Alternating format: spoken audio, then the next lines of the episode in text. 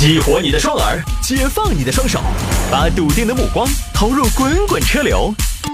给我一个槽点，我可以吐槽整个地球仪。微言大义，换种方式纵横网络江湖。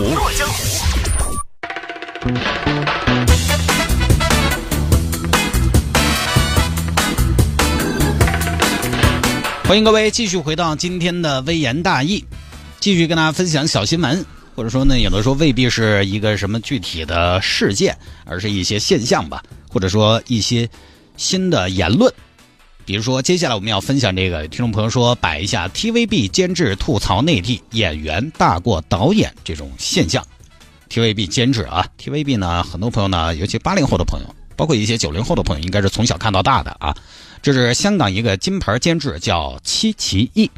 这个金牌监制，包括说导演呢，可能大家对于他们的名字并不是那么的熟悉，因为更多的鲜花和掌声，包括鸡蛋、臭鸡蛋啊、砖头啊什么的，都拍到什么呢？都拍到了演员的身上。啊，幕后的人员大家可能未必那么的熟悉戚其义，但是他的代表作品，我说一个啊，《金枝欲孽》，黎姿那个妙手仁心啊，还有珠光宝气。这个里边我只对《金枝欲孽》比较熟悉一点，《金枝欲孽》以最火爆的时候，我那个时候正在上大学，好家伙，寝室里边啊，好多同学都爱看，而且我早几年呢比较喜欢黎姿，但是我也没怎么看。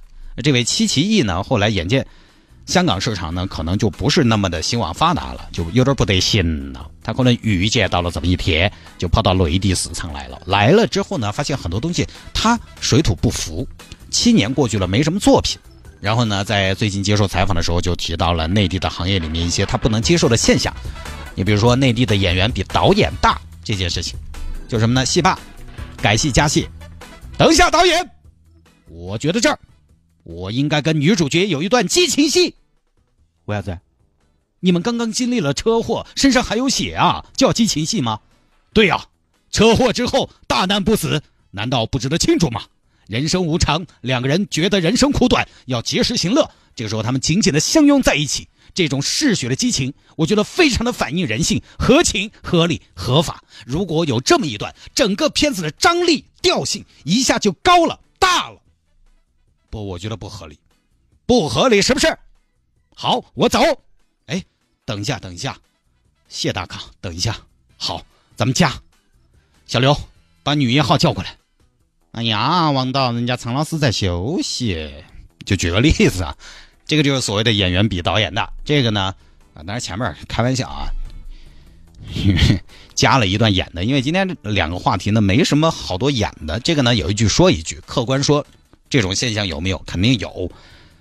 时不时看八卦小报啊、娱乐新闻啊，都会有这种爆出来。甚至有一些数字小姐、数字演员，就什么呢？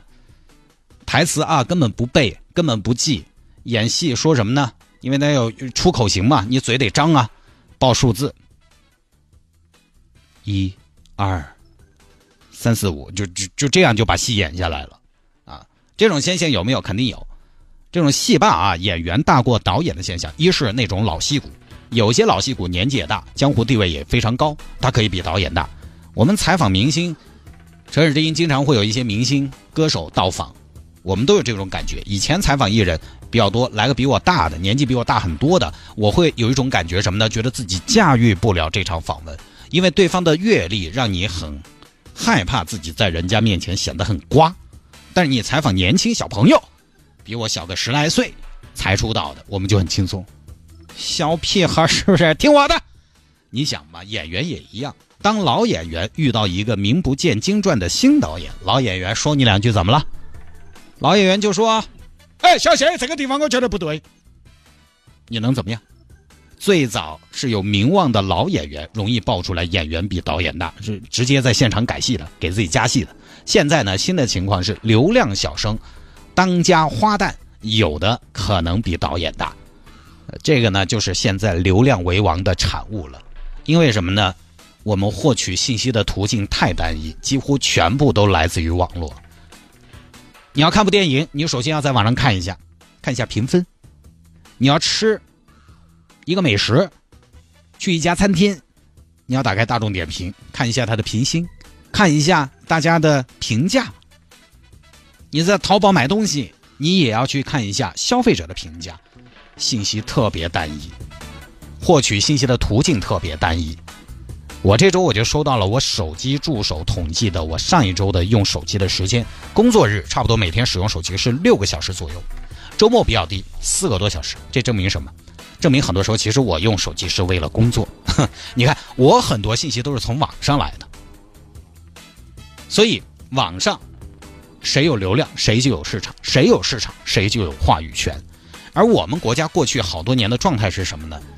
过去几十年经济高速增长，如果要一个关键字，那就是快，快，快。这一点有个问题，就是快，有的时候你就只能做简单的判断。于是呢，可能与也就没有人潜心来研究剧本，可能也就没有人，呃，没有投资人允许我这个项目花太多时间去打磨。我要赚钱，我要赚钱，我的资本投进去，我要有周期。还要赚快钱，那我就以最简单的方式来判断我的主创人员有没有流量，有没有号召力。投资人可能连剧本都不看的，但是他一定要看什么？要看创作班底，看一下演员表有没有流量小生，好像就可以了。这是最简单的办法。你看，即便 NBA 现在都要请蔡徐坤代言，请火箭少女去表演，这样就势必会造成年轻演员也可以大过导演的情况。当然，这种呢其实不多。大部分的演员还是大不过导演，女一号比导演大，女二、女三行不行？群众演员还能比导演大呀？也不可能。再大的演员在大导演的面前也是空了吹。鹿晗流量小生嘛，鹿晗去演张艺谋的《长城》，我不信鹿晗还敢吼张艺谋。吴亦凡去演冯小刚，冯小刚的老炮，我就不信吴亦凡还敢骂冯小刚，对不对嘛？所以这个我觉得很正常。一方面是有些演员没有摆正自己的位置。另一方面，它其实也是演员和导演在各自领域地位的体现，而这个地位呢，现在多了流量这么一个东西，让有一些并没有靠自己真正实力取得地位的年轻的流量小生或者说流量花旦，也能取得一个不错的地位。地位不对等，地位不对等的话，你不要说内地市场，全世界都不对等，或多或少而已。要让一个人保证对所有人同样尊重，其实很难。我出去主持活动，这个行业其实真的有的时候挺现实的。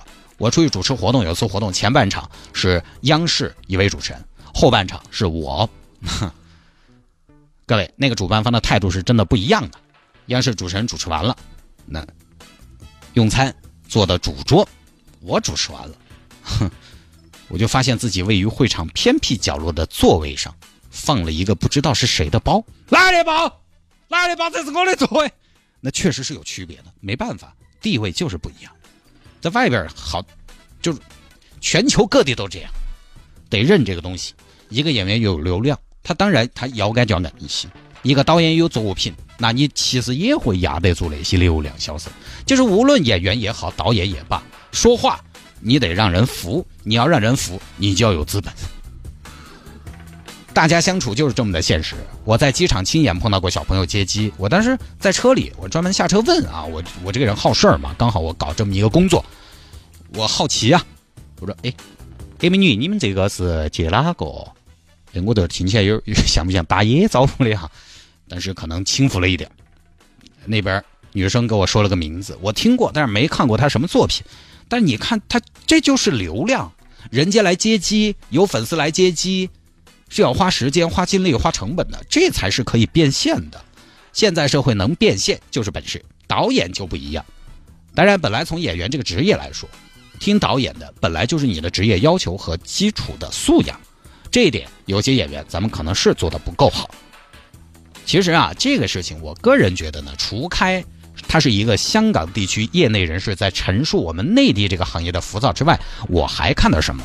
另一个角度，我还能看到的是，港台地区的从业人员已经有点跟不上内地的节奏了，已经有点跟不上咱们的玩法了。就现在啊，影视歌玩法和规则的制定权在内地市场，你以前那一套其实行不通了。影视作品是一个，流行歌曲也是非常明显的一个，大家会非常明显的感觉到内地这两年的强势，或者说内地也并没有多强势，但是呢。台湾地区和香港地区慢慢的变得没有那么强势了。早回去十十来年，其实我们的歌库哈，我们这个音乐频率的歌库里头大多是港台歌曲，进点新歌，那个时候都是啥子王力宏啊，哦梁静茹啊，孙燕姿啊，这几个好像都不是，都不算港台地区啊，反正就是什么周董啊什么的都有，大多新歌都是港台地区来。最早嘛，当然是香港歌坛对内地影响巨大。后来台湾歌坛对内地影响巨大，从内地搞了选秀开始，慢慢的华语歌坛的重心就从港台转向内地了。影视作品更是，以前大家都觉得老港片太经典了，现在港片还有什么太多拿得出手的新作品吗？其实少。内地电影从投资到制作成本到团队规模到技术水平，超过现在的香港电影。当然，你不能拿。内地内地的烂片去比，这些年国内好片有，烂片也不少。所以啊，这个东西呢，三十年河东，三十年河西。我觉得就是曾经领先的人，可能还有点不适应。啊，这个在各行各业都是一样的。以前做电台的就瞧不上什么呢？现在那些当红的，以前做电台节目的瞧不上啊。我们现在这些，当然我不是说我当红啊，就是说瞧不上我们现在这样做节目的，做的啥子节目？点儿都不精致。以前手写稿件的看不上把稿子打出来的，把稿子打出来的看不上用电子档的，用电子档的看不上上节目根本不准备的，上节目根本不准备的，反过来又看不上要准备的。哼！但是很多朋友不明白，这其实是一种什么呢？是一种势，势就不可挡，不以个人的坚持为转移。在这种大势的情况下，你可以坚守你的，但是你跟不上时代了也得认。你像我现在，我已经感觉到自己在这种被淘汰的边缘了，因为新一代网红的玩法我也看不懂，我甚至有的时候会不由自主的有点嗤之以鼻。有好多网红说话是这样的：，好，今天来到一家非常不错的吃虾虾的餐厅，给大家推荐一下，各位宝宝、小姐姐，就就。有的甚至语无伦次，他也可以很火，我看不懂了，也证明我在被淘汰的边缘了。所以前段时间有人说要打造一批网红带货，找到我，我说我这个年纪我还是算了，让年轻人去吧。而且我已经是网红了呀，就是而且如果我去吐槽现在的这种新局面，我觉得我会显得小气，因为当年早些年微博发达的时候。热闹的时候，我在微博随便发条什么，每条都有一百多、两百多的回复的时候，我有很多前辈，可能他们也看不懂我。当年我认为他们、你们跟不上时代了，现在我也承认我跟不上下一个时代了。于是我把这种东西理解为是是，不能具体到某个个体的对错，你只能选择你这个个体是顺势而为还是逆势而动。同样的，流量为王也不是哪一个流量小生就能决定的。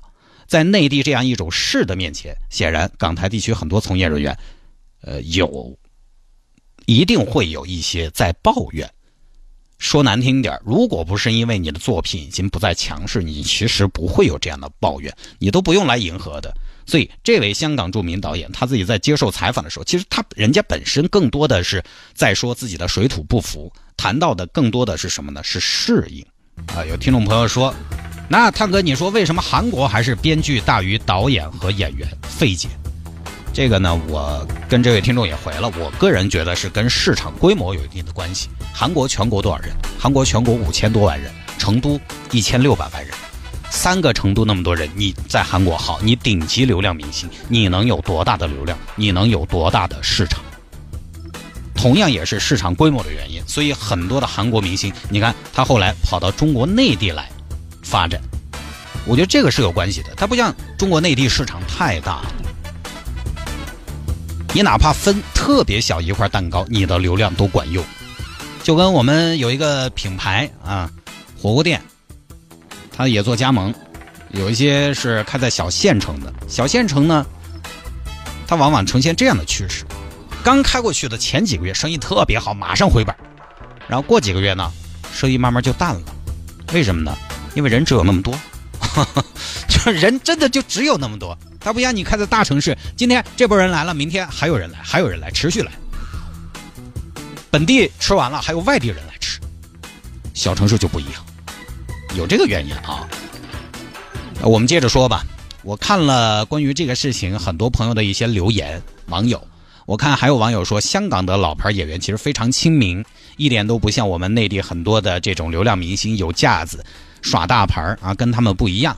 其实香港老演员为什么亲民？当然，呃，他这个娱乐产业成熟，另外呢，我觉得也有他的环境。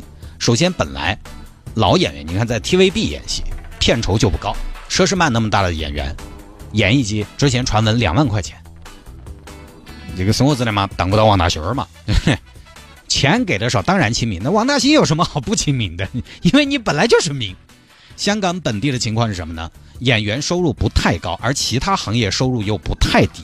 香港一二线明星现在可以到内地赚钱，有些稍微名气差一点的，其实过得不咋过。以前《寻秦记》演嫪毐的那个江华。名气还可以了吧，戏也不少吧。后来跑去卖保险，他你看他能在演员和卖保险这两种职业之间流动，那就证明在香港演员演员对于大多数的明星就只是只是一个普通职业而已。你让现在那些演员去改行，去做一个业务，做一个销售，做一个做办公室公务员，他就很难流动，但在香港就可以。当然亲民。第二，香港地区它有它的特殊性，香港地方也不大。实际上，你想一下，就那么点儿大个地方，香港的明星，你看他也生活在香港，他所有的影视作品也基本都在香港拍摄。那么对于香港人来说，你想想，想想这个场景：有一天，一个香港人在铜锣湾看到刘德华，是不是就相当于一个成都人在新会展碰到我是一回事？哎，差不多嘛，是不是？没有这个开玩笑啊，这这我举个例子嘛。哎呀，还是有点不好意思啊，我道歉。那当然亲民哦，对不对？离得近的嘛。你说香港人当年看港片，是不是就相当于成都人在看麻辣烫？是不是就相当于重庆人在看山城棒棒剧？你离得近就没有神秘感。所以香港的老牌影星，他们那个时候的待遇其实也不一样。不是说亲民，而是本来他就是民。早年的香港 TVB 那些明星会很像什么呢？会很像。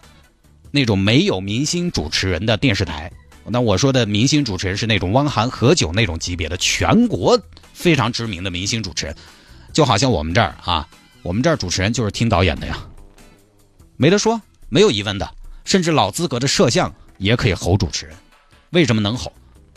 因为你就是一个在这儿上班的，这这上班的，你玩啥子玩嘛？所以他对自己的身份就有一个平常心的认知。你就一个上班的，你当然听领导的，听导演的。内地不一样，内地幅员辽阔，大量的明星是集中在北京、上海的，离得远就神秘，离得远就高高在上。我在北京，北京人对我审美疲劳，我去二线城市，二线城市也见多识广了，我可以去三四线城市，三四线城市看多，我还可以下沉到县份上。所以这个环境确实也不一样。你看这两年很多大牌歌手，他们开演唱会也这么个路数嘛。现在大城市开完，安了安了开完了，世界巡回巡回完了，巡回。二三线城市，二三线城市巡回完了，又跑到哦地下去巡回，听着啊？按道理说哈，其实以香港这个城市的地方面积和人口，其实是出不了什么巨星的，因为它就那么点大，人就那么点多。有时候你看 TVB 的剧，看下面的女主角、女配角，哎，我们就说长相啊，只说长相，先天条件真不行，那就是鼓捣喊去演，哪儿像内地嘛？同样是宫斗戏，TVB 宫斗戏里面的宠妃，我觉得，可能有的说还没有我们内地宫斗戏里面的嬷嬷长得乖。他以前有那么多影响我们的巨星，是因为他什么呢？他经济强，文化强，依托华人的巨大市场。一旦内地经济起来了，随之而来的就一定是文化艺术的强势，因为这个市场会很强势，你得跟市场走。而且互联网时代以前，我们看世界，香港是一个很重要的窗口、港口。通过香港看世界，我们接受的流行时尚西方的讯息是二手讯息，但是现在看世界，我们自己出去看，我们通过互联网第一时间接受到一手讯息，这样的优势也在被互联网抹平。所以大家可以看陈奕迅之后，香港男歌手还有谁？香港女歌手除了邓紫棋还有谁？二十年前听广东话歌曲是八零后的主流。现在广东话歌曲已经成为小众，而且哈，大家不要觉得香港、台湾地区的娱乐圈就一定多么的踏实，一样的也得靠炒作、靠包装。只是现在，是现在的问题，他们有点吵不赢。哎，有一句说一句，大家不要就可能因为收音机前有很多听众朋友都都是八零后、七零后，怀旧，我知道，可能动了你们心中的情怀。拉下神坛，好像是被容易被喷啊。但是我还是想说哈，我的观点啊，就他现在有点吵不赢。有朋友说，以前香港娱乐圈人才辈出，我们太怀念了。现在内地这些流量小生算什么？呃，那个时候，对吧？港星都是要演技，有演技；现在都是要演技没演技，要实力没实力，来赚快钱的。我随便举个例子，四大天王郭富城。你好，我是郭富城。郭富城老师，我个人其实基本上他的所有的电影我都要看，后后边出的。因为他上了年纪之后，他的演技是非常不错的。但是郭富城当年是什么人设？当年年轻的时候他是偶像派。他早年的演技，你要说多好，他自己可能都不得承认。他是一直到了啥子三三口组哦，不是，他一直到了三岔口，演了三岔口，拿了影帝，他的演技才得到比较广泛的认可。在那之前，他一直是个偶像派，也就跟现在小鲜肉差不多。而演三岔口的时候，郭富城几岁？四十。演技这个东西啊，有的时候是要磨的，尤其是对于那些浓眉大眼的、长得帅的、好看的小孩。更是如此。再说歌坛，以前香港的广东话的歌曲，我们心中很多经典，其实很多是直接翻唱日本的，好多都是来料加工。那原创呢？黄家驹当年说过的，黄家驹所在的时代、所在的香港歌坛，被我们八零后认为是那个时候香港的乐坛盛极一时、最盛的时候。黄家驹在那个时候说过什么话？香港没有乐坛，只有娱乐圈。问题同样存在。所以后来没多久，华语歌坛的重心去了台湾地区，因为台湾地区面积更大，人口更多，市场规模更大。后来台湾地区也不行了，重心到了内地，到了大陆。现在的影坛，我们不说影坛的一些优秀作品，大家都看得到。每年上院线的电影就这么多。如果说音乐的话，哈，音乐的话，很多朋友觉得现在的歌坛没有经典。但是我觉得没有经典是大家收听习惯改变导致的，而不是没有好作品。现在主要你根本就不会认认真真、仔仔细细的听，你不会买了一盒磁带，把歌本拿出来，哎，夜深人静的时候开着台灯，对着歌词看和翻，当然就没有经典。你说没有经典，你先看看我们平时在看什么？你看抖音，抖音最长一分钟，很多视频你看几秒就划走了。你看个电影、追个剧，很多朋友甚至两倍速的看。这种年代，这种观看的习惯，怎么产生经典？其实现在内地流行乐坛应该说还是一个，呃，相对比较百花齐放的年代，至少从旋律和音乐风格上是这样的，有各种各样的千奇百怪的音乐风格，你在互联网上都可以找得到。这些音乐，因为互联网的发达，那些小众的音乐、地下的音乐，只要你想找到它，其实是可以找得到的。所以呢，综上。TVB 监制吐槽内地演员大过导演，我觉得肯定也有行业本身的问题，但是它也不会是行业普遍的现象。演员和导演如果是站在对立面的话，那好，那就没办法，就只有靠江湖地位说话。你要么有江湖地位，要么招商引资之王。我可能不是一个好演员，但我是一个非常优秀的业务员，也行。香港导演的问题在于：第一，他不习惯内地行业的做法；第二，他的地位随着整个香港影视圈的衰退，其实在降低。你想，《金枝欲孽》响当当确实没错，但是《金枝欲孽》距今都已经十五年了，你想嘛，拉个埋葬嘛？流量为王的年代，有唯流量论的选择，其实，呃，不说它合理，但是它正常。我并不担心流量为王会是永恒。疯狂之后还是会平静，狂热之后还是会冷静，势不可挡。但是势也总会过去的。任何的行业都有周期，很多领域也都有赚快钱的年代。这一年，而这些时代肯定会结束。好吧，各位，这一条呢就跟大家分享到这儿啊。